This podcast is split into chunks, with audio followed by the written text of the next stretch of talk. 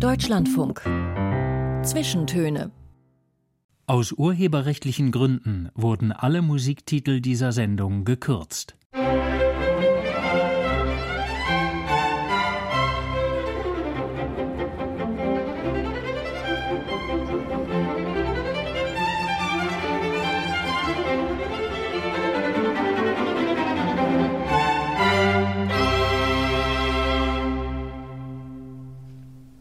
Mit Paulus Müller. Tag. Mein Gast heute ist Diplom-Meteorologe und Wettermoderator. Als Sohn türkischer Gastarbeiter in Köln aufgewachsen, hat er erst eine Ausbildung gemacht, dann Abitur auf dem zweiten Bildungsweg, um Meteorologie zu studieren. Seit 2013 präsentiert er im ZDF das Wetter. Immer wieder weist er in seinen Sendungen auf den Klimawandel hin und dessen Auswirkungen. Auch in sozialen Netzwerken ist er zum Thema sehr aktiv. Für Klimawandelleugner ist er dadurch zur Zielscheibe von Hass und Hetze geworden. Herzlich willkommen zu den Zwischentönen. Östin Terli. Ja, herzlichen Dank, Herr Müller. Das ist wirklich eine Ehre, hier zu sein. Schön, dass Sie da sind. Wir zeichnen heute am 2. Mai in unserem Kölner Funkhaus auf. Und Herr Terli, ich würde gerne mit Friedrich Merz anfangen.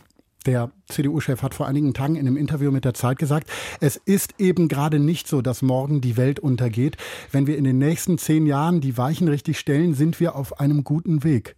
Was macht diese Aussage mit Ihnen? Ähm, ja, das zeigt eigentlich, ähm, dass Herr Merz, wie soll ich sagen, ähm, na, ich sag's direkt raus, äh, dass er sich damit nicht so wirklich beschäftigt hat, weil ähm, es sieht ja so aus, dass es nach äh, dem Pariser Abkommen, nachdem was vereinbart wurde, die Emissionen bis 2030 auf die Hälfte reduziert werden müssen, damit wir das 1,5 Grad Ziel nicht äh, überschreiten. Also Ziel, es wird ja immer Ziel gesagt, das ist ähm, das Ziel, die 1,5 Grad Marke nicht zu überschreiten. So müsste man es ja korrekt sagen, denn wir, es ist ja kein Ziel, wir wollen es ja nicht erreichen.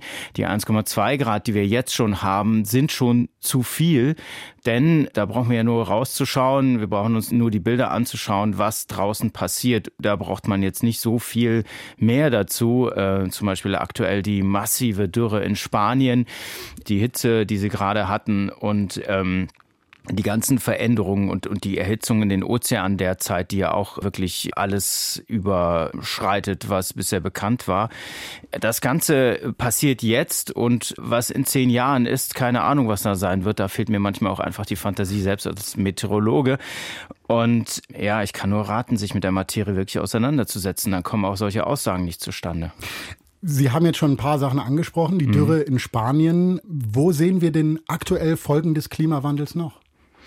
Ja, zum Beispiel Norditalien, da war ja letztes Jahr extreme Trockenheit, extreme Dürre. Der Fluss, der längste Fluss Europas, der Po, der ist ja quasi ausgetrocknet Immer gewesen. Noch, ne? Ja, ist ja, es ist genau. Vor, ich habe vor, wann war das? Vor ein paar Wochen hatte ich ein Bild gezeigt, ein Satellitenbild, da sah man schon diese Kiesbänke, also das Weiße quasi vom Satelliten aus. Und das, die Situation hat sich ja nicht gebessert. Das ist jetzt ein Beispiel. Äh, es gibt sicherlich noch weitere, also der Kopernikus-Bericht, ähm, der jetzt kürzlich rauskam, hat ja auch das vergangene Jahr aufgearbeitet. Man muss schon sagen, es geht wirklich schnell voran. Also die Klimakrise die Erhitzung des Planeten, die Reaktion der Natur, das überholt uns rechts und links und wir haben derzeit nicht die adäquate Antwort darauf und äh, so wie sich das gerade auch weiterentwickelt, kommt das anscheinend auch nicht. Jahrelang hieß es ja Wetter und Klima, das ist nicht dasselbe, da muss man unterscheiden. Also nicht jeder Sturm ist eine Folge des Klimawandels, nicht jede Dürre ist eine Folge des Klimawandels. Hat sich das verändert? Mhm. Also ganz klar, die Attributionsforschung kann das zeigen, dass es mit der Klimakrise zu tun hat, mit der Veränderung im System der Erde quasi, indem man einfach schaut, wie wahrscheinlich ist dieses Ereignis äh, mit der Erhitzung, mit dem anthropogenen Anteil, also das, was wir quasi hinzufügen und wie viel ist es ohne und daraus kann man dann zeigen, wie viel stärker quasi äh, das Ereignis ist und eben entweder ja, es ist ein Ereignis oder nein. Das kann, man kann ja auch das Gegenteil zeigen. Und äh, das macht ja äh, Freddy Otto und ihre KollegInnen bei der World Weather Attribution eine super Sache, die sie machen. Aber auch der Deutsche Wetterdienst ist da dran.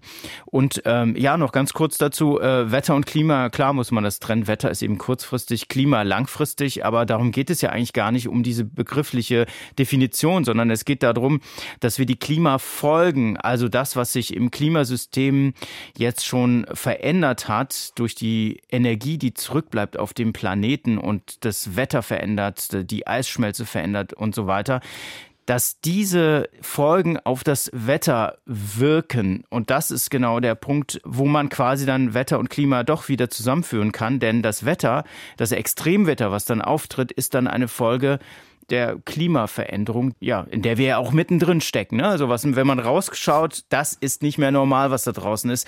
Das ist schon eine veränderte Atmosphäre vom Menschen verändert.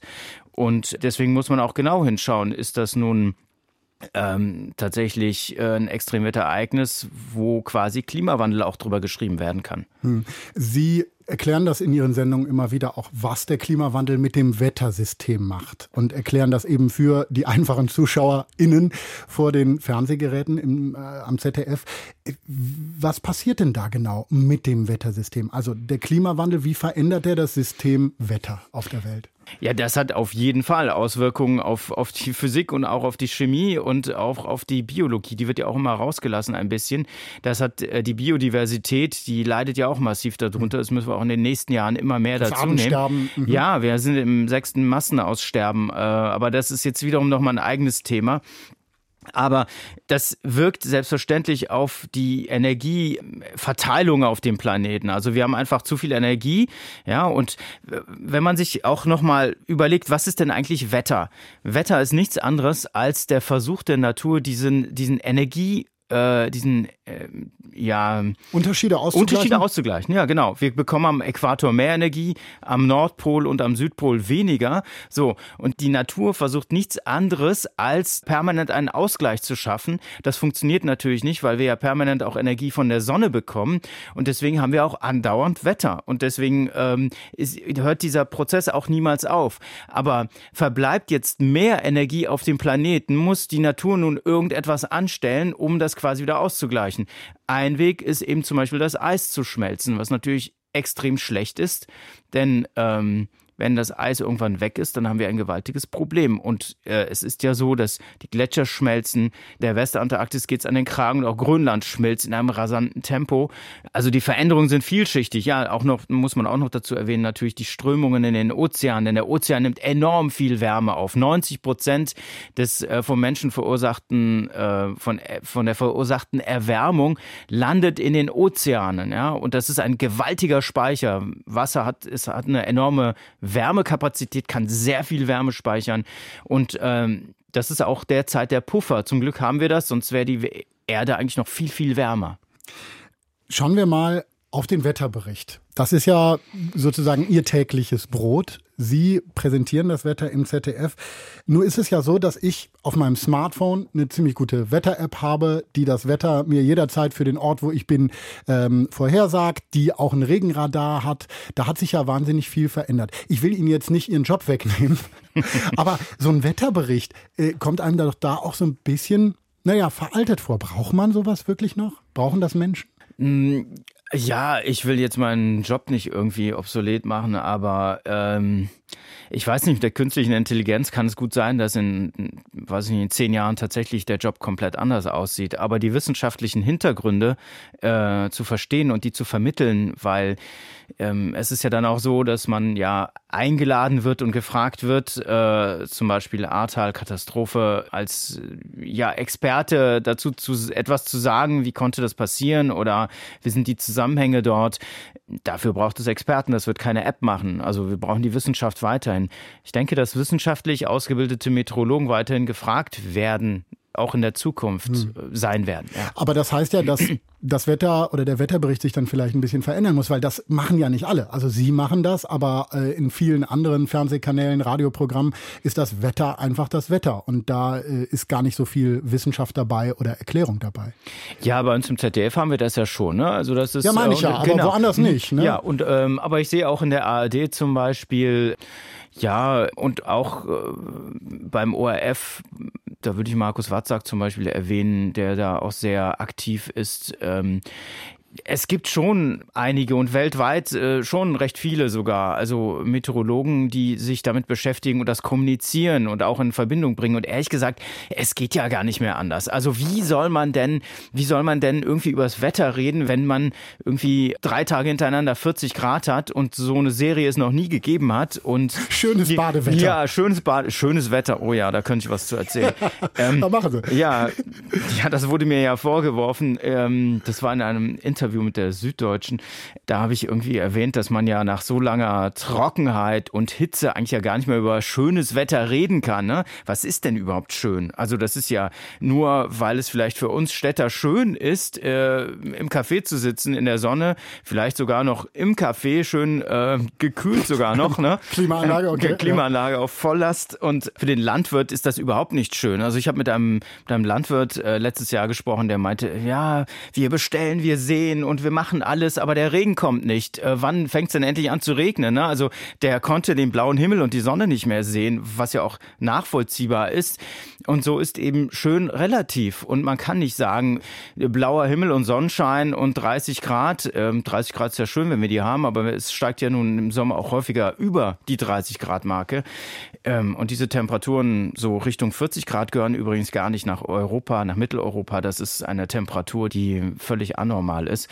Aber was auch eben zeigt, dass eine bestimmte Klientel, die quasi auch äh, die Erhitzung des Planeten leugnet, äh, auf der einen Seite mir vorwirft, dass ich quasi Politik machen würde damit, dass ich über Klimafakten rede, aber natürlich äh, die Bewertung schön unbedingt drin haben möchte. Also ich soll auf der einen Seite in Anführungszeichen neutral bleiben, ja, aber äh, das wirklich Neutrale, was ich sowieso mache, weil Klimafakten kommunizieren ist neutral, ist halt die Wissenschaft, ne? Ähm, das äh, wollen sie nicht hören. Und da sieht man einfach, äh, wer eigentlich die Agenda hatte. Ich jedenfalls nicht. Über diese Diskussion werden wir gleich auf jeden ja. Fall noch sprechen. Ähm, jetzt aber kommen wir erstmal zum Song, zum ersten, den Sie mitgebracht haben. East of the Sun von der norwegischen Popband Aha. Vom Album East of the Sun, West of the Moon. Was macht diesen Song zum Wunschsong für Sie? Ja, ich finde den einfach wunderbar, weil ähm, die Gitarre, ähm, der Gesang, die, die Variation und äh, überhaupt wie das ganze Stück aufgebaut ist, ist einfach toll. Das, ist, äh, das kann, man, kann man richtig laut hören. Dann genießen wir das jetzt mal.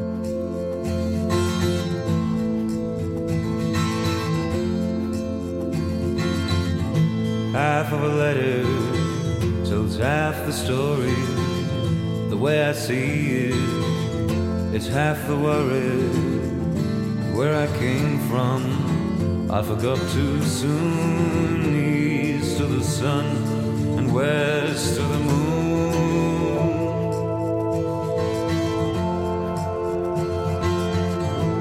Guitar up.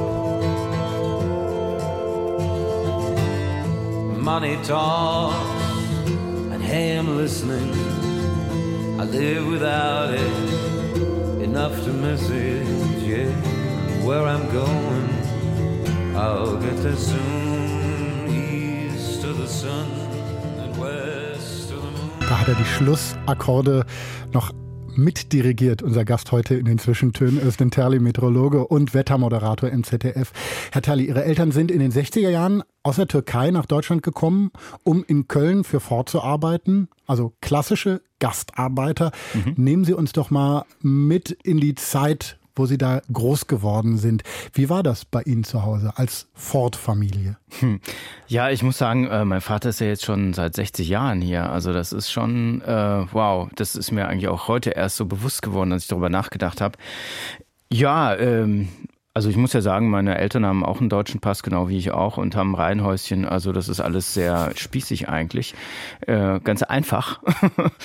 und äh, wie war es früher? Alle haben bei Ford gearbeitet. Da, wo ich gewohnt habe, auch in der Gegend, äh, in den Straßen, also in, im Wohnblock quasi, die haben alle bei Ford gearbeitet. Man hat immer diese Geschichten gehört. Also, ähm, keine Ahnung, ja, aus der R-Halle, genau, ich habe da den getroffen und ähm, habe mich mit ihm unterhalten über das und das und der aus der X-Halle, keine Ahnung, Y-Halle, ich weiß gar nicht mehr genau, wie die Hallen sind.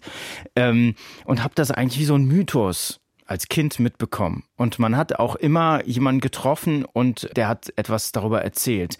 Ähm, ich bin jetzt eigentlich kein Autofan oder so, aber es hat halt schon geprägt. Ne? Und irgendwie, ja, habe ich auch so diese Autos mitgekriegt, die Modellreihen und so weiter. Und als Kind war ich schon begeistert davon. Ne? Das ist klar. Und ähm, das Interessante war, dass ich später tatsächlich, als ich das Abitur nachgeholt habe und auch während des Studiums teilweise da gearbeitet habe und das alles miterlebt habe. Also ich weiß noch, diese R-Halle, das, ich, das ist bestimmt jetzt nicht mehr so, aber das ist jetzt, wie viele Jahre ist das her? Ja, bestimmt über 25 Jahre her. Das war ein Druckgusswerk. Das bedeutet, da äh, kamen diese Getriebekappen zum Beispiel raus, die wurden da gepresst und diese ganze Halle, wenn man da reingefahren ist, ich war im Verpflegungswesen äh, untergebracht und also hab, Getränke gebracht. Genau, so. genau, ja. genau. Ich habe äh, ich habe am Tag ungefähr 1,8 Tonnen bewegt. Es war okay. unfassbar viel.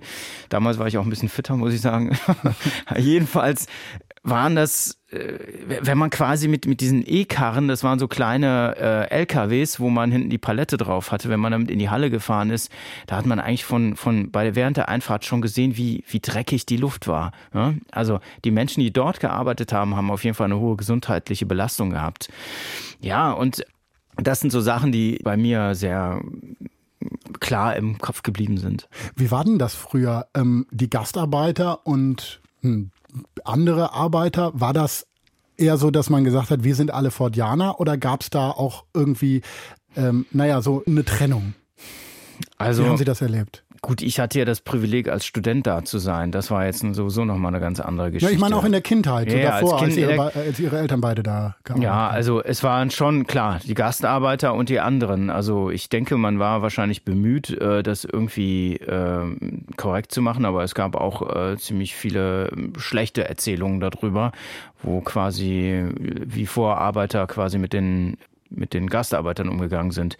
Aber das ist ja eine Sache, die aus den aus den 60ern, 70ern, ich denke, das war eine komplett andere Zeit. Ich will das weder verharmlosen noch äh, übertreiben, aber ich denke nicht, dass es so rosig war. Ne?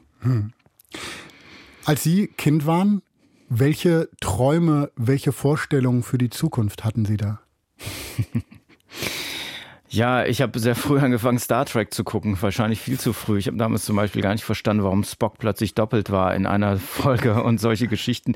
Aber Also die große Science-Fiction-Serie Ja, ja. Enterprise und so, ja, genau. Enterprise, das war, das hat mich stark geprägt und der Hang zur Wissenschaft und das ist ja da sehr stark hervorgehoben, ne, in der Serie. Auf jeden Fall ist es ja auch äh, eine Art Utopie, ne? Ja, wo, die genau. wissen, wo, wo die Menschen auf die Ja. Mhm. Wissenschaft hören und wo die Wissenschaft stark ist und eine Welt, die äh, zum Beispiel ohne Geld und ohne Energieprobleme Genau. funktioniert. Genau, und diese Utopie, die hat mich schon fasziniert. Also ähm, auch natürlich die Action, die in diesen Serien drin war, aber es war schon eine ideale Welt, ne? Oder eine idealisierte Welt, zumindest da äh, mit, mit Kirk und Spo Spock damals. Das war eine andere Geschichte als später. Aber ja, ich, ich denke auch, ich habe auch dieser Serie mein, mein Interesse an der Wissenschaft zu verdanken, was äh, in der Grundschule auf jeden Fall war. Ne? Also in der Grundschule habe ich mich sehr stark für Biologie interessiert und äh, für Sachkunde also innerhalb der Sachkunde quasi.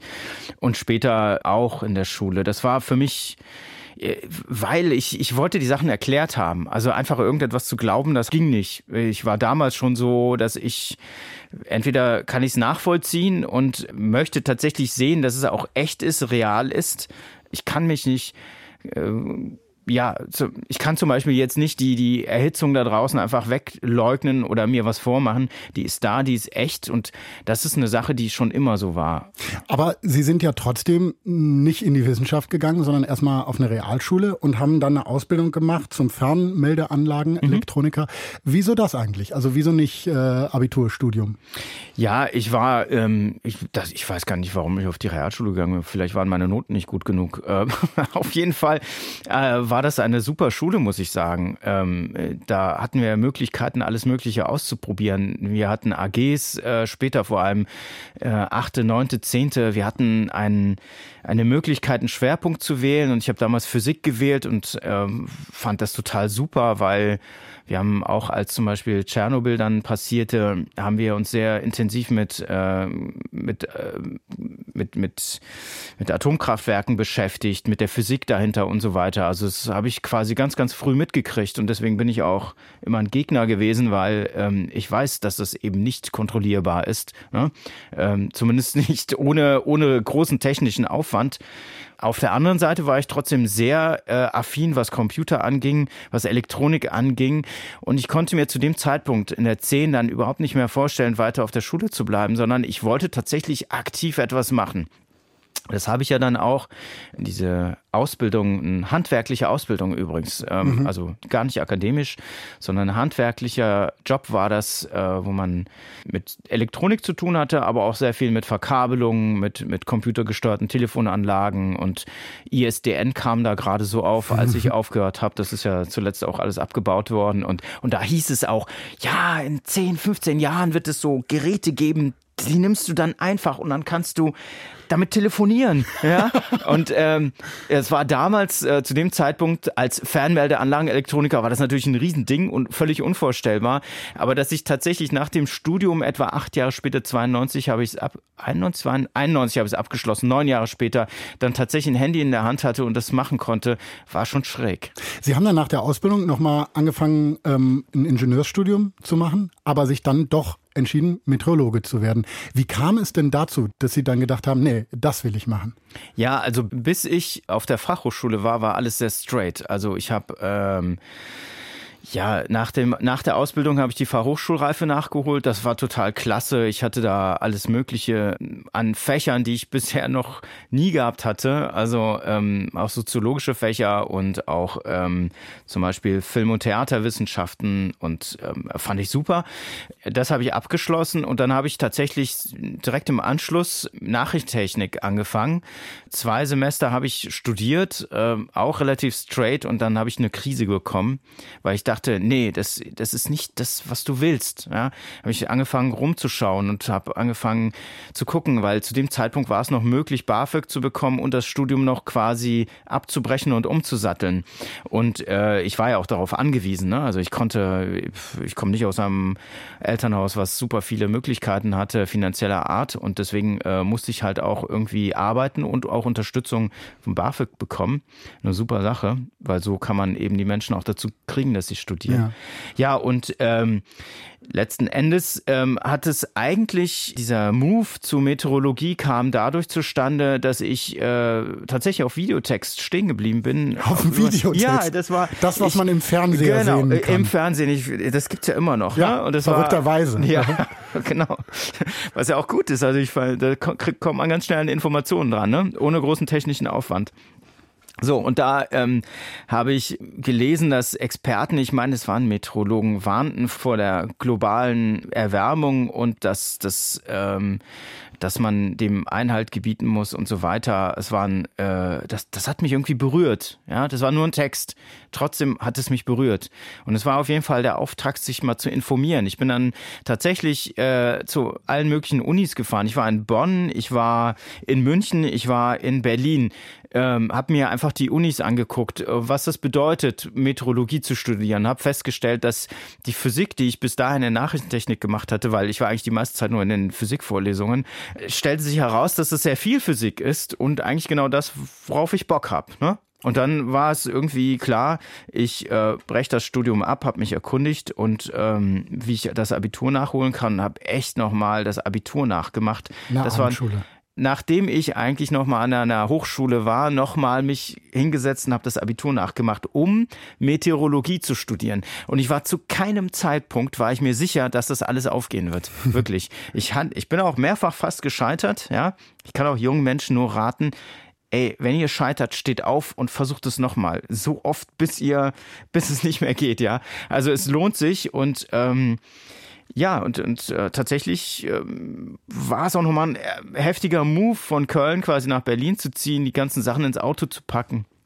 Ja, und ja. genau darüber sprechen wir gleich ja, nach den Nachrichten. Gerne. Bis dahin hören wir äh, den zweiten Song, den Sie mitgebracht haben. Enjoy the Silence, ein Song von 1990. Sie haben sich aber äh, für eine Neuinterpretation entschieden. Und zwar eben nicht für die Dippage Mode Version, sondern die vom US-Musiker Mike Shinoda. Äh, das ist ein Linkin Park Gründungsmitglied. 2004 hat er das rausgebracht. Warum diese Version?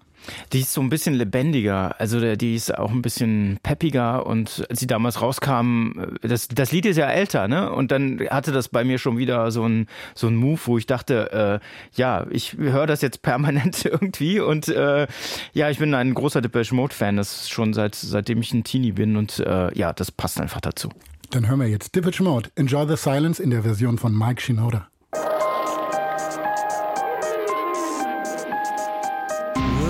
Violence, break the silence, come crashing in into my little world.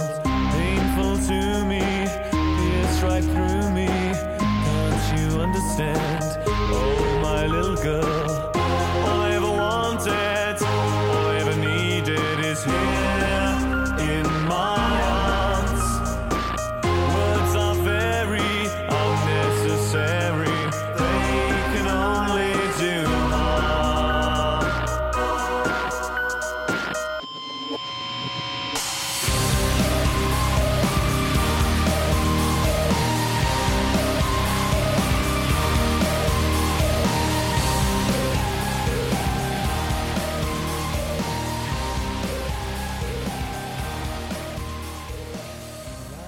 Heute zu Gast Östin Terli, Meteorologe und Wettermoderator beim ZDF. Wir sprechen gleich über das Studium in Berlin, eine Reise auf dem Forschungsschiff Polarstern. Wir sprechen natürlich über den Klimawandel, über die Rolle der Medien dabei, über Klimaproteste, aber auch über Liegeräder. Ich bin Paulus Müller. Hallo.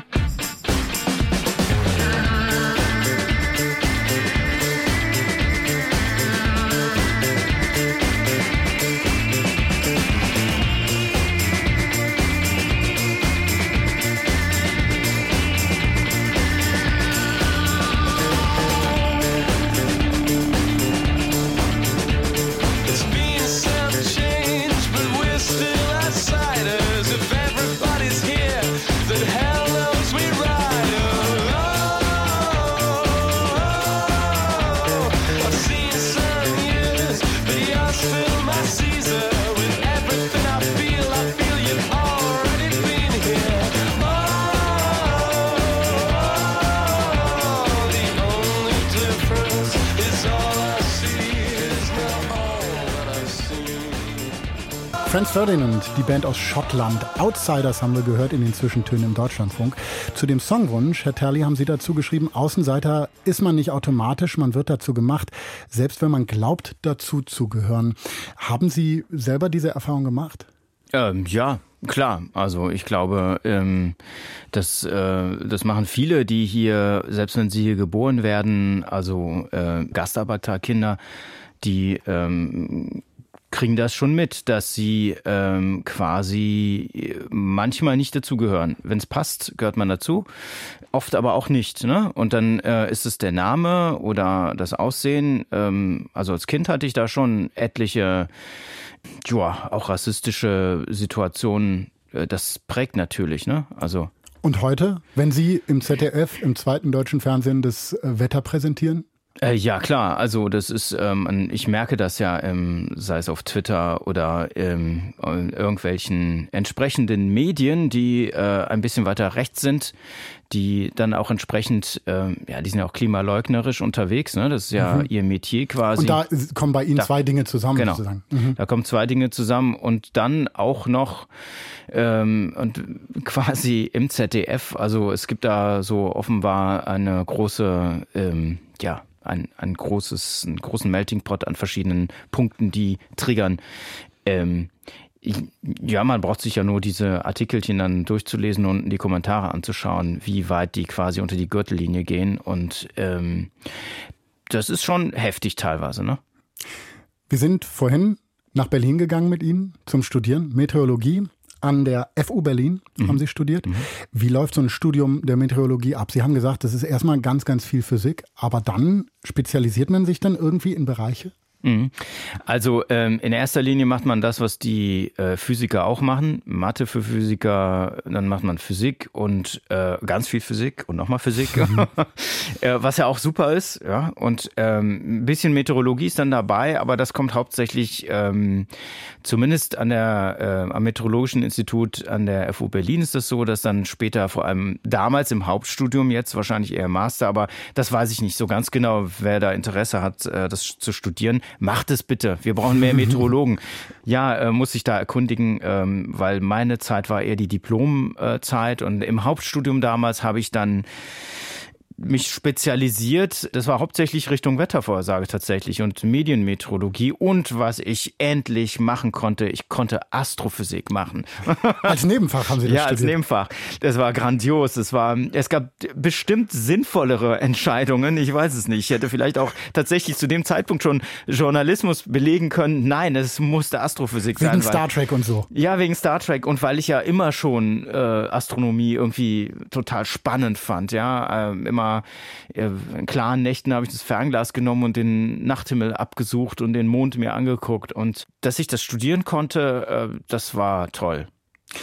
Sie haben dann für Ihre Diplomarbeit eine Forschungsmission sozusagen gehabt auf der Polarstern, dem berühmten Schiff des Alfred Wegener Instituts. Ähm, wie kam es dazu? Also für eine Diplomarbeit, das hört sich schon sehr beeindruckend an. Da denkt man doch irgendwie vielleicht eher an eine Doktorarbeit oder sowas. Ja, ganz genau so ist es. Also das ähm, AWI war das auch so, dass dann eine von den Wissenschaftlerinnen mich ansprach und meinte eigentlich, also ich hatte einen Vortrag gehalten, was ich vorhab.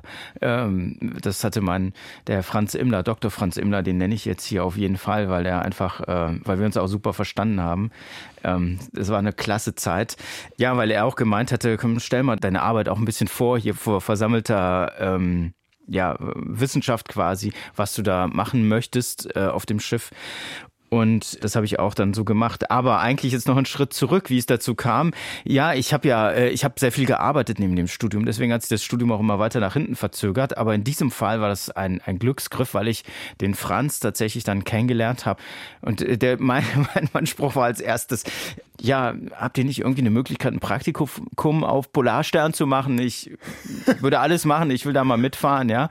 Und er meinte, nee, Praktikum nicht, aber ich suche einen Diplomanten. Und ich, ja, und ich suche eine Diplomarbeit.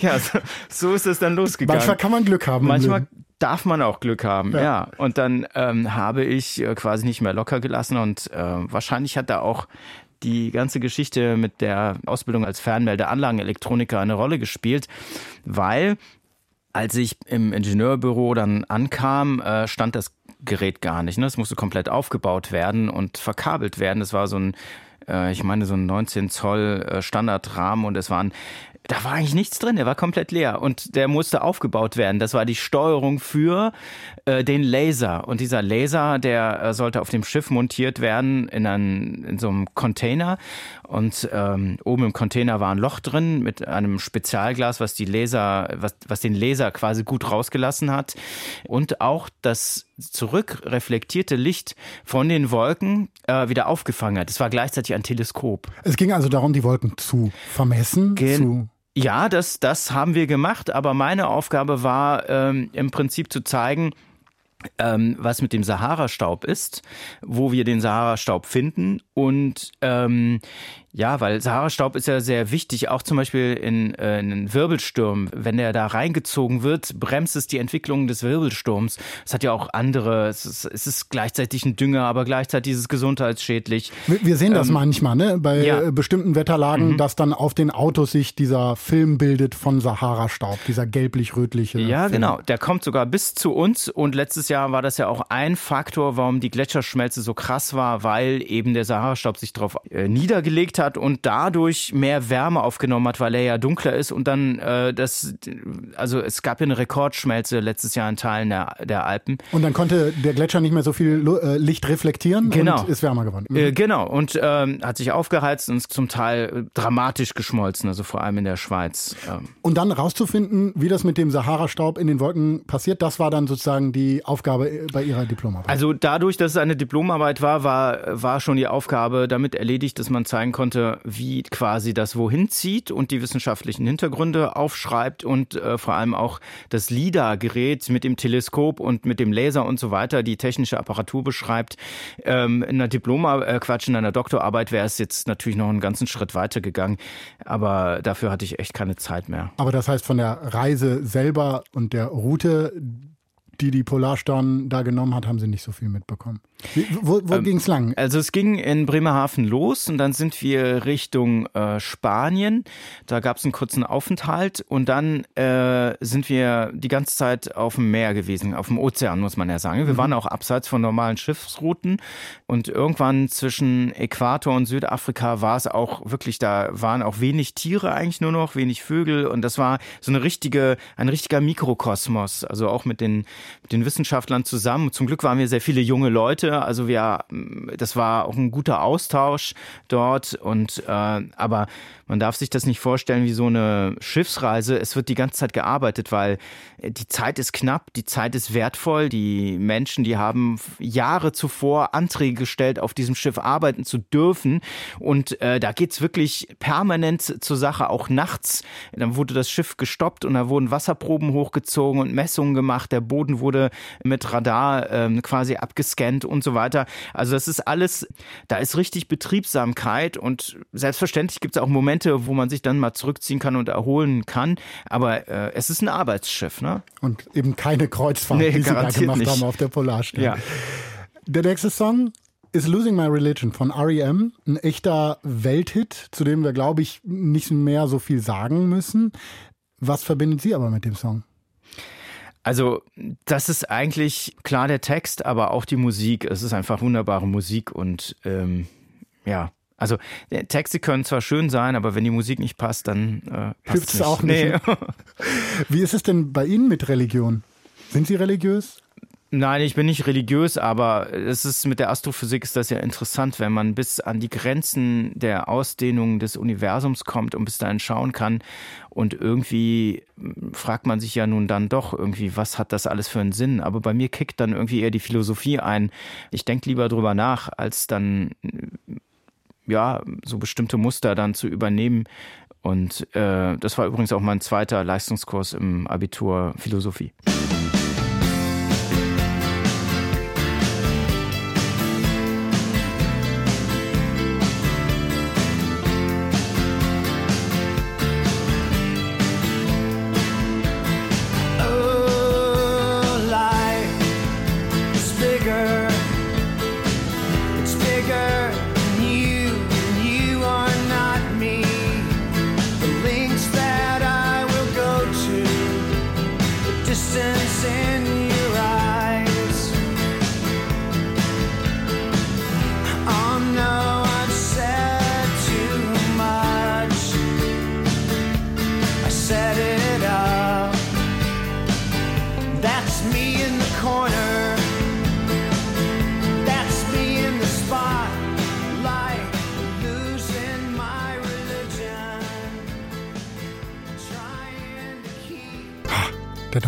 Hier mit den Zwischentönen. Östin Terli ist heute zu Gast. Herr Terli, ähm, ich habe vorhin versprochen, dass wir auch über Liegeräder reden müssen. Das ist mir nämlich aufgefallen. In dem Text, den Sie geschrieben haben, da sagen Sie, dass Sie während des Studiums sozusagen als Hobby immer wieder Liegeräder gebaut haben. Und Liegeräder sind ja was ganz Besonderes. Also eben Räder, auf denen man liegt. Die sieht man ja ab und zu mal auch im Straßenbild. Und in der Radfahrerszene gelten die Liegerad Fans, naja, so als eingeschworene Gemeinschaft und als irgendwie, ja, so ein bisschen besondere und nerdige Typen. Warum Liegeräder? Ja, ähm, das ist, ähm, ist wieder Physik. Also letztendlich ist der größte Widerstand beim Fahren eigentlich der Gegenwind. Und wenn man den so ein bisschen neutralisiert, indem man quasi wenig Aufprallfläche hat, also wenn man von vorne quasi auf das Liegerad gucken würde, dann ist das so, dass die Aufprallfläche ganz klein ist und man steht nicht mitten im Wind wie so eine Schrankwand, sondern. Was man als äh, auf dem Trackingrad als Radfahrer ja, tut, ja, so? Ja. Genau. Man liegt da drin. Und also das letzte, was ich jetzt auch derzeit benutze, ist äh, ein ganz flaches, relativ weit unten und das hat wirklich eine enorm gute Aerodynamik, könnte man sagen, wobei äh, tatsächlich irgendwelche Anbauten sind nicht dran, die quasi die Strömung nochmal zusammenfassen. Diese Liegeräder, die dann auch noch verkleidet sind, gibt mhm. es ja auch. Genau. Mhm. Die sind natürlich optimal dafür. Also die Höchstgeschwindigkeiten mit Liegerädern liegen meines Erachtens, also ich weiß nicht mehr genau, äh, vielleicht ist der Rekord auch schon längst gebrochen bei etwa 130 Kilometer pro Stunde. Das sind, ja, da sieht man eigentlich, wie viel Energie da drauf geht ähm, für ein Fahrzeug, was eigentlich extrem schlecht konstruiert ist. Ne? Also man kann es nicht anders sagen. Ein Liegerad, äh, wenn es auch noch aerodynamische Verkleidungen hat, zum Beispiel nach hinten raus oder vorne oder an den Seiten, so dass es halt noch äh, windschnittiger wird und die Strömung quasi wieder einfängt und laminar zusammenführt. Damit habe ich mich auch sehr viel beschäftigt. Wie müsste so ein Fahrrad aussehen oder wie sieht so ein Fahrzeug generell aus? Dann ist es ganz klar, ähm, dass solche Fahrzeuge viel effizienter sind. Das heißt, Sie fahren da dann nicht wie sonst ein Radfahrer 25, wenn er schnell fährt auf dem Trekkingrad, sondern Mehr, also 30 kann man locker halten. Es kommt natürlich auf die Bauform des Rads an und auch die äh, Landschaft, den Wind und so weiter. Ja, klar, und auch ja. auf das Training, also wie fit man ist. Man braucht aber 30 halt ist so eine lockere man, Geschwindigkeit. Also mit der, also es sind sogenannte Tieflieger, ne, ähm, die ich äh, über viele Jahre gefahren bin. Also ich fahre seit 27 Jahren Liegerad zum Beispiel, mit Pausen mhm. dazwischen, aber ich habe keine Ahnung, bestimmt über 80.000 Kilometer mit diesen Teilen äh, abgerissen. Über die Alpen auch. Über die Alpen. Ich bin in den Alpen Furka-Pass hoch und äh, alle möglichen äh, wochenlang unterwegs. Ähm, das das habe ich mir nicht nehmen lassen, quasi als Ausgleich zu allem anderen. Ja, Wahnsinn. Und, und dann auch noch komplett bauen, den Rahmen bauen. Genau, das ist aus Kohlefaser. Das ist quasi, äh, das ist jetzt überhaupt nicht ökologisch, aber dafür halten die Dinge auch lange und äh, man kann man kann sie leicht konstruieren. Ähm, da ist ein Styrodurrahmen drin, das ist so eine Art Styropor. Das wird dann äh, umwickelt mit Kohlefaser und dann mit Epoxidharz getränkt, jetzt ganz schnell. Äh, und äh, man muss eine Vorrichtung bauen, dass es alles auch aufeinander abgestimmt ist und nicht schief und krumm wird. Aber das geht, das kann man machen. Und wenn es fertig ist, ist das ein vollständiges Fahrzeug mit Scheibenbremsen und allem drum und dran, was andere Räder auch haben.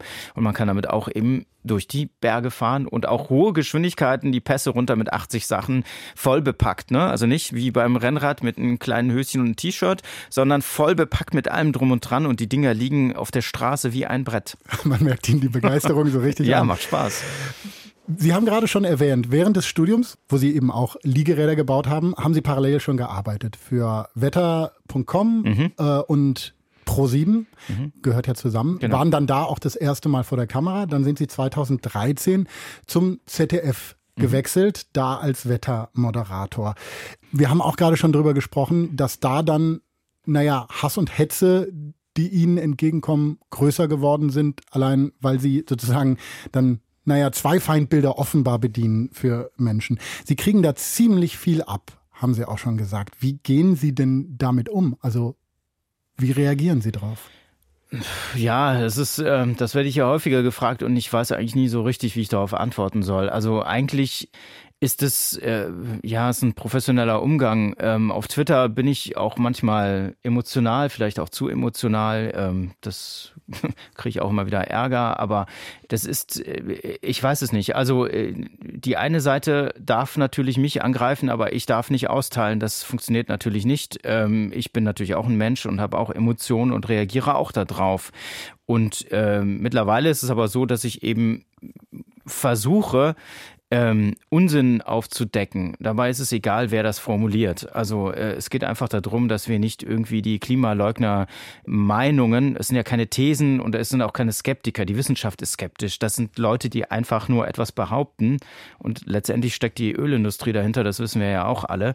Und wenn man sich ähm, also jetzt nicht eine Industrie, eine Firma, sondern über die Jahrzehnte hinweg die Desinformation, das muss man hier nochmal klar sagen, mhm. ähm, die gestreut wurden und äh, das wird in den nächsten Jahren ja auch nicht weniger werden, weil diese Industrie wird ja in irgendeiner Form kollabieren, wenn wir Richtung Null-Emissionen gehen. Ne?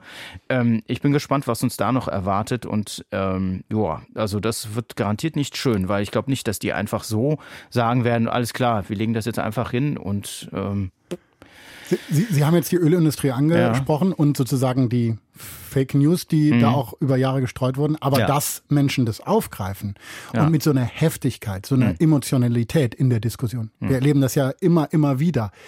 Das verblüfft mich ja dann schon immer wieder. Also diese, dieser Hass, diese Emotionalität, woher glauben Sie, kommt die? Weil Menschen klar wird, ich muss mich mein Verhalten ändern angesichts dieser Klimakrise? Und da bin ich nicht bereit zu? Oder was macht das so persönlich? Also ähm, die Gegenfrage wäre eigentlich, äh, sind es tatsächlich die Menschen, die normalen, in Anführungszeichen, die Menschen wie du und ich, die draußen rumlaufen, ihren Job machen, ihre Kinder großziehen und so weiter, sind es tatsächlich die, die das nicht verstehen? Das glaube ich eben nicht. Ich glaube eher, dass es teilweise medial gesteuert wird von bestimmten Medien, die ganz klar ein Interesse haben, die mit, mit, mit, äh, mit dieser Industrie auch zusammenhängen. Ich meine, da gibt's ja diverse Abhandlungen, äh, von der Klimaschmutzlobby bis, ähm, bis zu Recherchen im Fernsehen, im Print. Das muss man sich einfach nur mal durchlesen, wer da mit wem zusammenhängt. Ne? Das ist jetzt auch kein Geheimnis und überhaupt nichts Neues. Und ähm, einer der Vorreiter ist ja auch Michael Mann mit, der, mit seiner Hockeystick-Kurve. Ne? Ähm, wer das nicht genau weiß. Genau, das müssen Sie erklären. Genau, das ist quasi diese Kurve, die zeigt, wie die Temperatur ansteigt und äh, das in Verbindung mit Kohlendioxid. Das hat er relativ früh gezeigt, Ende der 90er. Und das wurde immer wieder angegriffen. Und als ich das im ZDF tatsächlich auch mal gezeigt habe, brach auch über mich etwas ein, was ich nicht erwartet habe, weil äh, ganz ehrlich, also äh, das ist eine Sache, die gegessen ist. Ja, also die Erwärmung, dass die mit der mit dem Kohlendioxidkonzentration zu tun hat, da muss man nicht mehr drüber diskutieren. Das mache ich auch nicht mehr. Ähm, sondern es ist gesetzt. Ja, man muss das einfach irgendwann auch mal akzeptieren. Wir können nicht noch 20 Jahre darüber diskutieren, gibt es das oder nicht. Spätestens, wenn man irgendwo an einem Fluss wohnt wie im Ahrtal, sehen wir einfach, was da passiert das ist ein Bereich, der äh, auch schon lange dabei ist. Das ist im Prinzip die Leugnung der Wissenschaft, indem man versucht, da äh, die Protagonisten quasi mundtot zu machen. Es ist also äh, auf die Person zu auf gehen. Auf die Person zu gehen, die Wissenschaft zu diskreditieren, die Wissenschaft zu leugnen, ja äh, seit einigen Jahren, seit den Fridays, ist ja, ist es ja auch so, dass äh, viele Journalisten da mehr machen und als Aktivisten bezeichnet werden. Und da Sie ist, ja auch. Ja, natürlich. Das mhm. ist, ja, die können mir vorwerfen, was sie wollen. Das interessiert mich nicht. Also ähm, ich bin kein Aktivist. Ich bin weiterhin Journalist und auch Wissenschaftler. Allein wir haben wir haben jetzt äh, eine halbe Ewigkeit darüber geredet, was ich für eine Ausbildung habe. Mhm. Und ähm, das ist äh, ja. Ähm, ich denke, dass Journalisten müssen sich mit dieser Sache gemein machen und nicht so wie Hajo Friedrichs das gesagt hat, was so, so völlig falsch interpretiert wird, zum Teil auch vielleicht bewusst. Der große äh, Journalismus-Vordenker genau. sozusagen. Genau. Ja, mit keiner Sache soll man sich als Journalist gemein machen. Ne? Genau, ja. ja. Auch nicht mit den Dingen, die unsere Lebensgrundlage, den Journalismus, die Demokratie und unser Wohlbefinden, unsere, unser globales Miteinander in Frage stellen. Wirklich nicht? Also das ist eine Sache, die mich echt fast schon auf die Palme bringt, wenn ich das höre. Äh, und vor allem, wenn man dann als Aktivist bezeichnet wird. Da muss ich wiederum Professor Sebastian Seifert hier von der Universität Mainz äh, zitieren, jetzt nur frei zitiert. Wir sind entweder Aktivisten für eine 1,5 Grad Welt oder wir sind Aktivisten für eine 3 Grad Welt. Nur das eine ist die sichere Zerstörung unseres Miteinanders. Wollen wir das? Ja, muss da der Journalismus nicht ein bisschen aus den Puschen kommen und sich mehr engagieren, dass äh, quasi adäquat umzusetzen. Das ist jetzt ganz allgemein. Man sieht ja, es tut sich eine ganze Menge. Ja, ich denke auch dieses Jahr ist so ein, so ein Kipppunkt, was das angeht. Äh, ein sozialer Kipppunkt vielleicht auch im Journalismus. Äh, ich hoffe es zumindest, weil es ist sowas von höchste Zeit, dass, dass äh, tatsächlich etwas passiert. Und Ähm, Klimaschutz, noch ein Satz dazu, ist Menschenschutz. Wir schützen nicht das Klima um des Klimas willen, sondern wir müssen gucken, dass wir überleben. Wir sind jetzt acht Milliarden Menschen auf dem Planeten. Wir müssen schauen, dass acht Milliarden Menschen ernährt werden können. Sie müssen ernährt werden, daran gibt es keinen Zweifel. Und ähm, das in einer Welt, die sich weiter aufheizt, wo Pflanzen und Tiere sich nicht anpassen können an diese Erhitzung, äh, so mit diesem Tempo funktioniert das nicht. Wir wollen gleich auch noch weiter drauf schauen, wie die Medien mit dem Klimawandel umgehen können. Jetzt hören wir aber erstmal einen echten Klassiker des harten Rocks, die Heavy Metal Band Metallica mit ihrer weltberühmten Ballade Nothing Else Matters.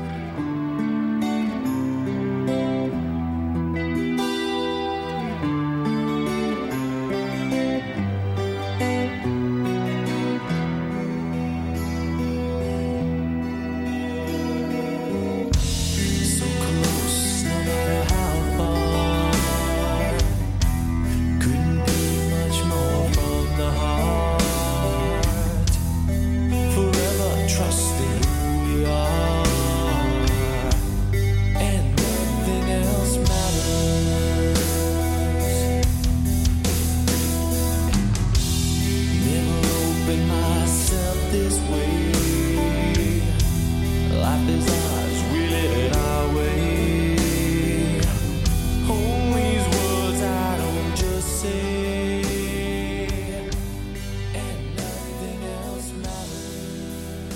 Metallica im Deutschlandfunk Nothing Else Matters. Die Zwischentöne haben sie erwischt. Hat Tally, äh, James Hetfield, Frontmann von Metallica, hat vor ein paar Wochen gesagt, Zeiten der Krise sind gute Zeiten für Heavy Metal, weil die Menschen ein Ventil brauchen und dieses Ventil bietet eben Heavy Metal. Wir haben über Hass und Hetze gesprochen, gerade die sie abbekommen, weil sie im ZDF-Wetterbericht den Klimawandel thematisieren. Gleichzeitig beschäftigen sie sich ja ständig mit diesem Thema Klimawandel und den heftigen Auswirkungen, die er haben wird. Und auch das das stelle ich mir mitunter ziemlich belastend vor. Was ist denn Ihr Ventil? Also Metallica ähm, ist schon ziemlich gut, schön laut und dann rumspringen, das ist auf jeden Fall schon mal ein, ein Ventil, was körperlich wirkt. Ja, ansonsten versuche ich einfach, ähm, ich versuche einfach äh, so gut es geht, weiter das Thema aufzubereiten. Also das ist eine Möglichkeit, äh, sich damit auseinanderzusetzen, abzubauen und die Kommunikation darum. Ich treffe mich mit Wissenschaftlern, ich treffe mich mit, mit allen, mit denen man sich austauschen kann und daraus was lernen kann. Es ist total wichtig, sich mit Menschen zu treffen, und auszutauschen und nicht in seiner Bude zu hocken und quasi äh, das sich nur mit, mit sich auszumachen. Das funktioniert nämlich nicht. Das führt zu Frustration. Und kann auch wirklich, wenn ich einen Ratschlag geben darf, dann ähm, tut euch mit anderen zusammen, wenn es irgendwie schlecht erträglich ist.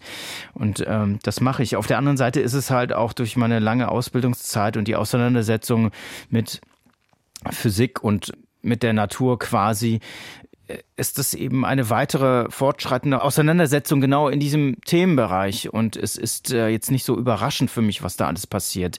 Natürlich ist das immer wieder krass, die lokalen Katastrophen. Ne? Also mhm. solche Sachen, wir haben es ja eben auch schon mal gesagt, Ahrtal oder wenn in Kanada fast 50 Grad erreicht werden und am nächsten Tag brennt der Ort ab. Das ist so tragisch, wirklich. Also einfach krass, was da passiert. Aber das ist ja nicht nur das Einzige. Woanders gibt es krasse Wirbelstürme, die so aufgeladen sind von der Wärme vom Ozean.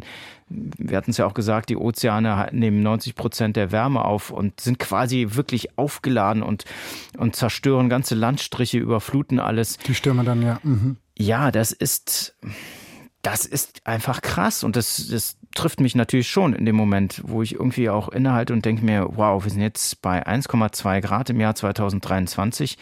Was passiert eigentlich bei 1,5 Grad und was passiert bei 2 Grad?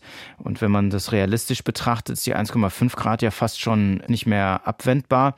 Trotzdem, das ist natürlich kein Grund, die Füße hochzulegen und nichts mehr zu machen, sondern im Gegenteil, alle Mechanismen, die wir für die 1,5 Grad Marke eingehalten hätten, umgesetzt hätten, die müssen wir trotzdem machen. Dann landen wir vielleicht bei einer anderen Temperatur, bei 1,8.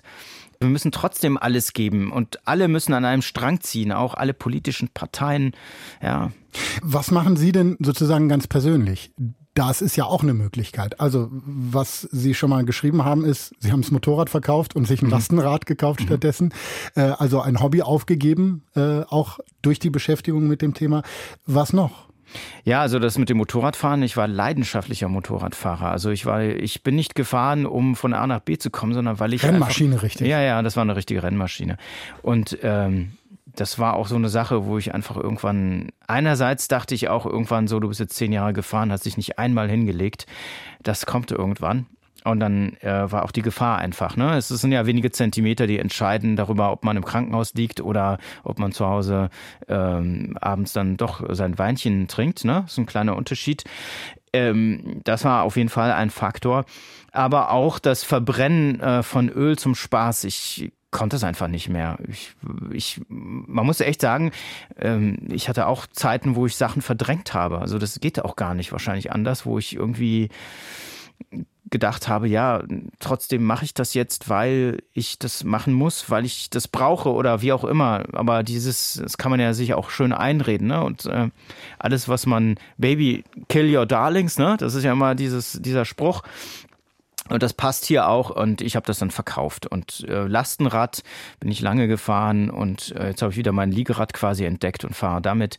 Ansonsten, ja, man kann ja so viel machen, wie man will. Man E-Auto fahren, riesenlange Reisen mit dem Zug habe ich auch gemacht. Ich fliege privat äh, nicht mehr nur noch äh, geschäftlich, wenn es unbedingt sein muss. Also Drehorte, die weit weg sind, wo man eben nicht mit dem Zug hinkommt, dann okay, da muss man wohl hinfliegen, wenn man zum Beispiel über äh, Veränderungen in Spitzbergen berichten will oder muss. Es ist halt auch wichtig, das äh, an der breiten Öffentlichkeit zu zeigen dann ist das okay und ich fliege dann einmal hin und fliege mehrere Jahre gar nicht, ähm, dann ist das vielleicht in Ordnung ja, trotzdem kann man machen, was man will. Es muss halt trotzdem irgendwie über Gesetze geregelt werden. Also ich, ich hatte zuletzt einen, äh, einer erzählte mir äh, von seinem Freund, der gerne auch mal 250 auf der Autobahn fährt und der gesagt hätte, ja, ich mache das total gerne und äh, ich finde es auch geil und keine Ahnung, aber wenn mir das jemand verbietet, dann lasse ich das auch. ja? Also das zeigt einfach, es muss einfach reguliert werden. Es ist nicht mehr die Zeit, mit 250 über die Autobahn zu fahren. Die Zeiten sind vorbei, wenn es sie überhaupt jemals gegeben hat, aber aber wir müssen echt ernsthaft Emissionen reduzieren. Was ich vielleicht eben noch nicht dazu gesagt habe, ist, wenn wir bei 1,8 Grad landen, für tausende Jahre, für tausende von Generationen bleibt diese Temperatur erhalten und zerstört ja weiterhin. Das ist ja eine anormale Temperatur, die äh, auf diesem Level global bleibt und weiterhin Gletscher schmelzen wird, weiterhin auch das Eis schmelzen wird, aufs Wetter wirken wird und so weiter. Das wird ja nicht aufhören.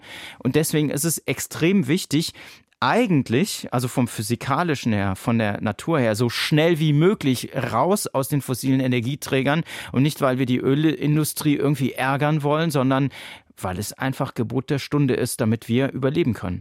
Wir müssen über Aktivismus und Klimaprotest auch reden in diesen Zwischentönen.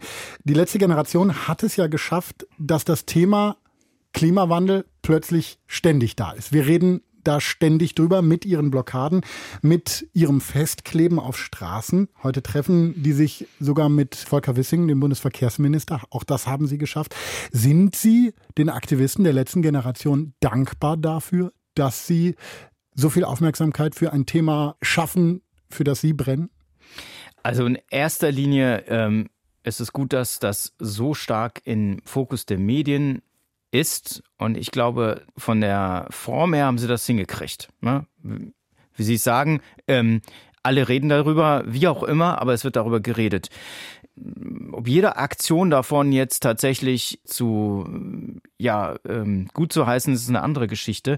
Da bin ich auch ein bisschen ambivalent, aber letzten Endes ist es so, dass, dass es ziviler Ungehorsam ist. Ja, und das hat es immer schon gegeben und das war früher noch viel krasser. Also das müssen wir jetzt auch gar nicht großartig ausweiten.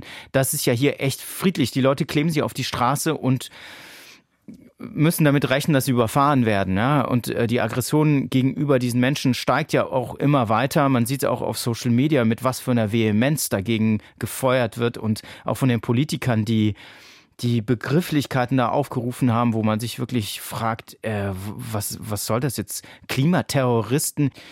Also, äh, ich denke, diese Proteste tatsächlich, die werden nicht aufhören, solange wir nicht einen Kurs steuern, wo wir reduzieren. Denn was erwarten denn die Menschen da draußen, die Jüngeren vor allem, in der Zukunft? Ja, wir sehen ja jetzt schon die Veränderungen, wie krass sie sind. In der Zukunft wird es immer krasser werden. Ich glaube auch, dass die Kinder jetzt, die im Kindergarten sind oder in der Grundschule, ja, die heranwachsen, die landen in einer Welt als Jugendliche, als junge Erwachsene, die noch viel krasser ist als jetzt ähm, da tatsächlich jetzt so ähm, zu tun, als ob die dann einfach die Hände in den Schoß legen und sagen, ach na ja, gut, dann geht alles kaputt und meine Zukunft ist erledigt. Ich, ich glaube tatsächlich, dass wir Generationen äh, ins Ausschießen, wenn wir uns nicht darum kümmern, diese Wende hinzukriegen. Aber, aber, das ist ja die spannende Frage. Wie kriegen wir es hin? Weil man muss ja die Menschen mitnehmen. Also es muss ja auch funktionieren. Die Leute müssen ja das wollen und es ist eine gemeinsame Anstrengung, wenn wir das schaffen wollen. Und da möchte ich jetzt wieder die Medien ins Spiel bringen. Also wie kann man, wie können die Medien über das Thema diskutieren, über das Thema sprechen, ohne die Menschen zu überfordern und die Menschen auch mitnehmen? Ja, also ähm, jedenfalls nicht so, indem man Abhandlungen darüber schreibt, ob das Notwehr ist, jemanden von der Straße zu reißen. So garantiert nicht. Ne? Also ähm, ich glaube, jeder weiß, von welchem Medium ich rede. Dass man tatsächlich das auf so eine Ebene führt, wo, wo Stress vorprogrammiert ist und wo Menschen dann gefährdet werden. Ja, das ist wirklich verantwortungslos. Hm. So funktioniert es nicht. Aber nochmal, wie, wie kann man über das Thema reden. Sie machen das ja in Ihren Wettermoderationen, aber da haben Sie 1,30 oder eine Minute Zeit, äh, um über den Klimawandel zu reden. Müssten wir nicht ein bisschen mehr aufzeigen, was man tun kann, wie es funktionieren kann? Also konstruktiver daran gehen, um eben Menschen mitzunehmen. Ich spreche jetzt nicht nur von Klimaleugnern, sondern eben von Menschen, die sich Sorgen machen und die Angst haben, was ihren Lebensstatus angeht und so weiter und so fort. Ja, der, der Punkt ist, das, was ich mache, ist eben die Fakten präsentieren. Ich mache ja da keinen Aufruf zu irgendwas oder wie auch immer. Das ist auf jeden Fall nicht der Fall. Ähm, wie man es kommunizieren müsste, ist die Chancen herauszuarbeiten. Das ist aber auch zum Teil, klar, die Medien, ja. Wir brauchen es ja nur dieses, äh, in Anführungszeichen, über das Heizungsverbot, ja, das angeblich, ja, was bedeutet das, dass wir keine Heizung mehr benutzen können? Also so Schlagworte, die die ganze Diskussion in eine Richtung biegen, die überhaupt nicht mehr damit zu tun hat, worum es geht. Es geht darum, dass wir Emissionen senken müssen. Das ist ganz klar. Und ähm, einerseits die Kommunikation der Medien das ist etwas äh, sehr Wichtiges, den Menschen erklären, warum es gemacht wird und das klar, in positiven. Ne? Es sind Chancen. Wir haben Chancen. Und diese Chancen müssen aber auch Politiker formulieren. Also nicht den Menschen Angst machen, dass wir quasi deindustrialisiert werden oder was auch immer. Ich nenne jetzt einfach mal äh, so was, was so in den letzten Monaten auch passiert ist. Oder falsche Fährten legen, dass man quasi E-Fuels braucht. Ähm, wenn man sich anschaut, wie, wie die Entwicklung jetzt gerade auch in den letzten Wochen vonstatten gegangen ist in Richtung E-Auto auf dem globalen Markt in China, dann zeigt es, dass wir ganz nah an einem Kipppunkt stehen, wo bald irgendwie äh, ja wie eine Art Revolution äh, die Verbrenner eigentlich äh, stehen bleiben werden, dort zumindest.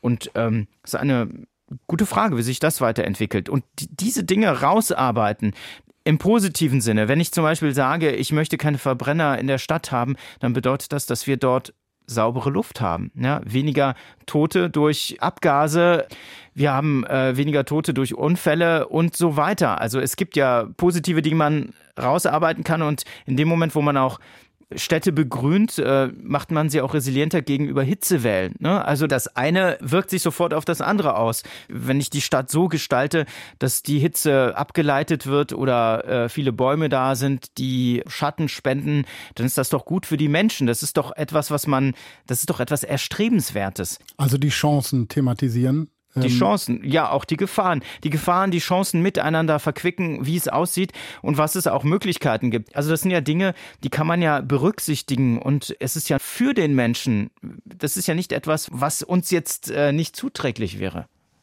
Nirvana hören wir jetzt mit dem Song The Man Who Sold the World, eigentlich von David Bowie der Song, der wiederum hat im Text ein Gedicht vom US-Lyriker William Hughes Mearns benutzt. Es geht ganz grob gesagt um einen Mann, der irritiert, ein bisschen angewidert vielleicht auch auf sein früheres Ich zurückschaut. Warum haben Sie den ausgesucht, den Song? Also, ähm, mich hat hauptsächlich The Man Who Sold the World, also der äh, quasi der Titel, der Titel äh, getriggert und äh, die Musik ist schon toll und Nirvana war ja war ja nun echt nicht angepasst und sehr wild und ähm, die habe ich auch ganz gerne gehört früher. Für MTV Unplugged haben Nirvana The Man Who Sold the World eingespielt.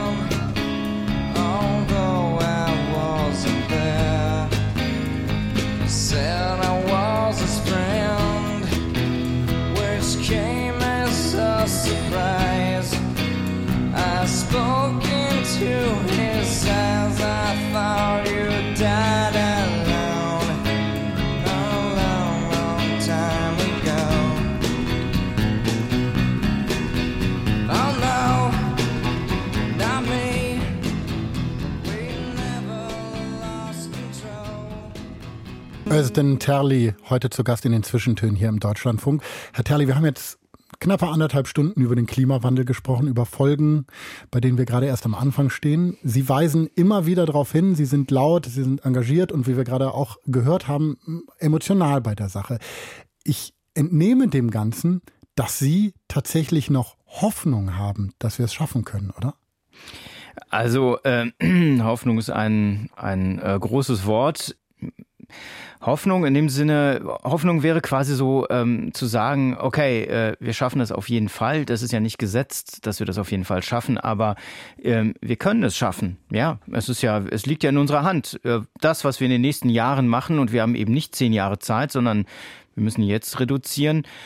Ich nenne mal dieses Beispiel mit der Sanduhr, da ist aber kein Sand mehr drin, sondern da ist Goldstaub drin, ne? was da rausrieselt. Es ist, die Zeit ist so wertvoll und es wäre so wichtig, dass wir tatsächlich uns darum kümmern, das Klima zu schützen und uns anzupassen, was miteinander verknüpft ist und auf keinen Fall gegeneinander ausgespielt werden kann. Ähm, aber ähm, ja, tatsächlich kann man hoffen, dass wir das schaffen. Aber äh, nur Hoffnung reicht nicht. Wir müssen aktiv werden. Wir müssen tatsächlich massiv in diese Richtung gehen. Und im Moment sieht es eben nicht so aus, dass wir das schaffen würden. Und äh, tatsächlich ist es so, wenn man das machen würde, was gefordert ist, müsste man wirklich jetzt äh, richtig heftige Einschnitte äh, quasi in die gesamte ähm, alles, was wir machen, müssten wir heftig einschneiden, um die Emissionen zu senken. Aber das ist ja genau das, was Menschen Angst macht, oder?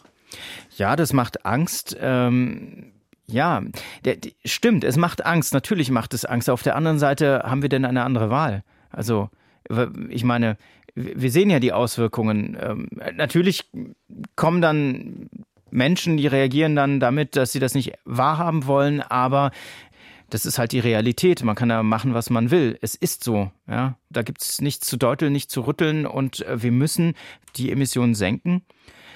Und äh, wenn es Angst macht, wenn man oder verzweifelt ist, dann sollte man sich echt Hilfe suchen, andere Menschen treffen. Also es muss ja nicht direkt äh, professionelle Hilfe sein, sondern wir sollten mit anderen Menschen reden, treffen, versuchen etwas zu bewegen. Und da wird es plötzlich besser, weil man sieht, es gibt auch andere Menschen, denen es genauso geht. Ne? Wenn wir auf die Politik in Deutschland schauen, gibt es da auch Hoffnung? Dass sich was tun wird? Haben Sie Entwicklungen erlebt in den letzten Jahren, wo Sie sagen, das ist schon na, ein einigermaßen guter Weg oder eher gar nicht? Also ich finde es bemerkenswert, was im äh, BMWK ähm, wie das da läuft, also dass das in so kurzer Zeit solche ähm, also Bundesministerium für Wirtschaft, Wirtschaft und Klima, genau. Mhm. Ähm, das ist ja das krasse Gegenteil zu dem Ministerium vorher die in so kurzer Zeit so viel erreicht haben, das ist etwas, was Mut macht, dass es doch geht, ne, wenn man sich wirklich dahinter klemmt. Aber es gibt halt auch viele, die äh, dagegen agieren. Und ähm, dieses dagegen agieren ist wie im Prinzip wie das Leugnen, weil es bremst. Das hat den gleichen Einfluss auf die Aktionen. Es bremst und dieses Bremsen, dafür haben wir einfach keine Zeit mehr. Aber schwierig, wie, das kann man ja halt auch nicht ändern. so ist es. Und ähm, das macht mir eben keine Hoffnung. Ne? Also wenn wir schon dabei sind, wenn quasi äh, ein Teil der Politik sich verweigert, ein kleiner Teil es versucht, dabei müssten alle zusammen an einem Strang ziehen und das äh, versuchen, alles reinzusetzen, um es zu ermöglichen, dass der Klimaschutz gewährleistet ist. Und wir schützen, wie gesagt, nicht das Klima, sondern uns Menschen. Was sind denn Ihre ganz persönlichen Pläne, Hoffnungen für die nächsten Jahre? Ja, das ist eine gute Frage.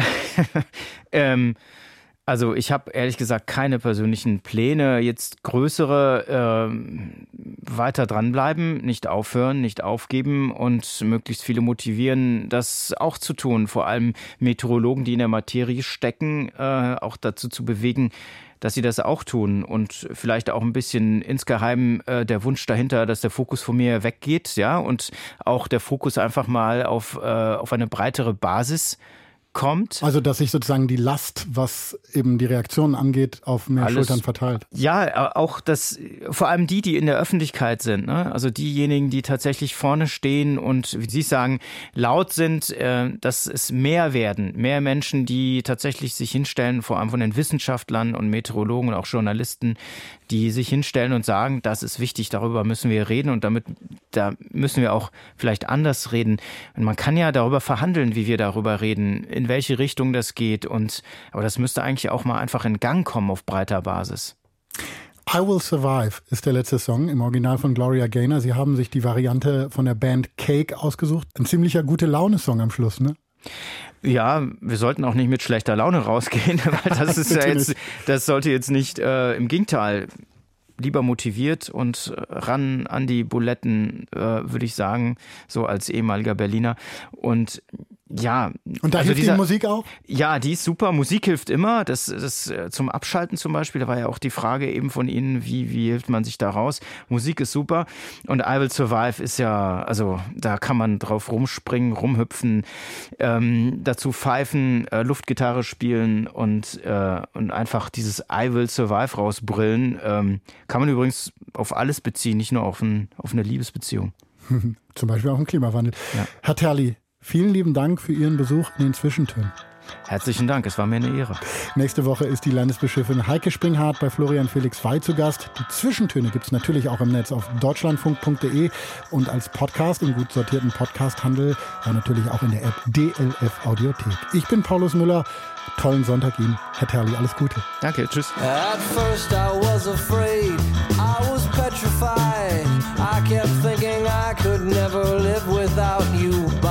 side. But then I spent so many nights just thinking how you'd done me wrong. I grew strong.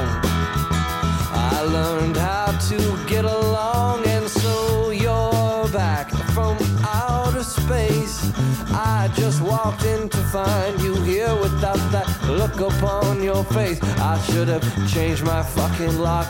I would have made you leave your key if I'd have known for just one second you'd be back to bother me.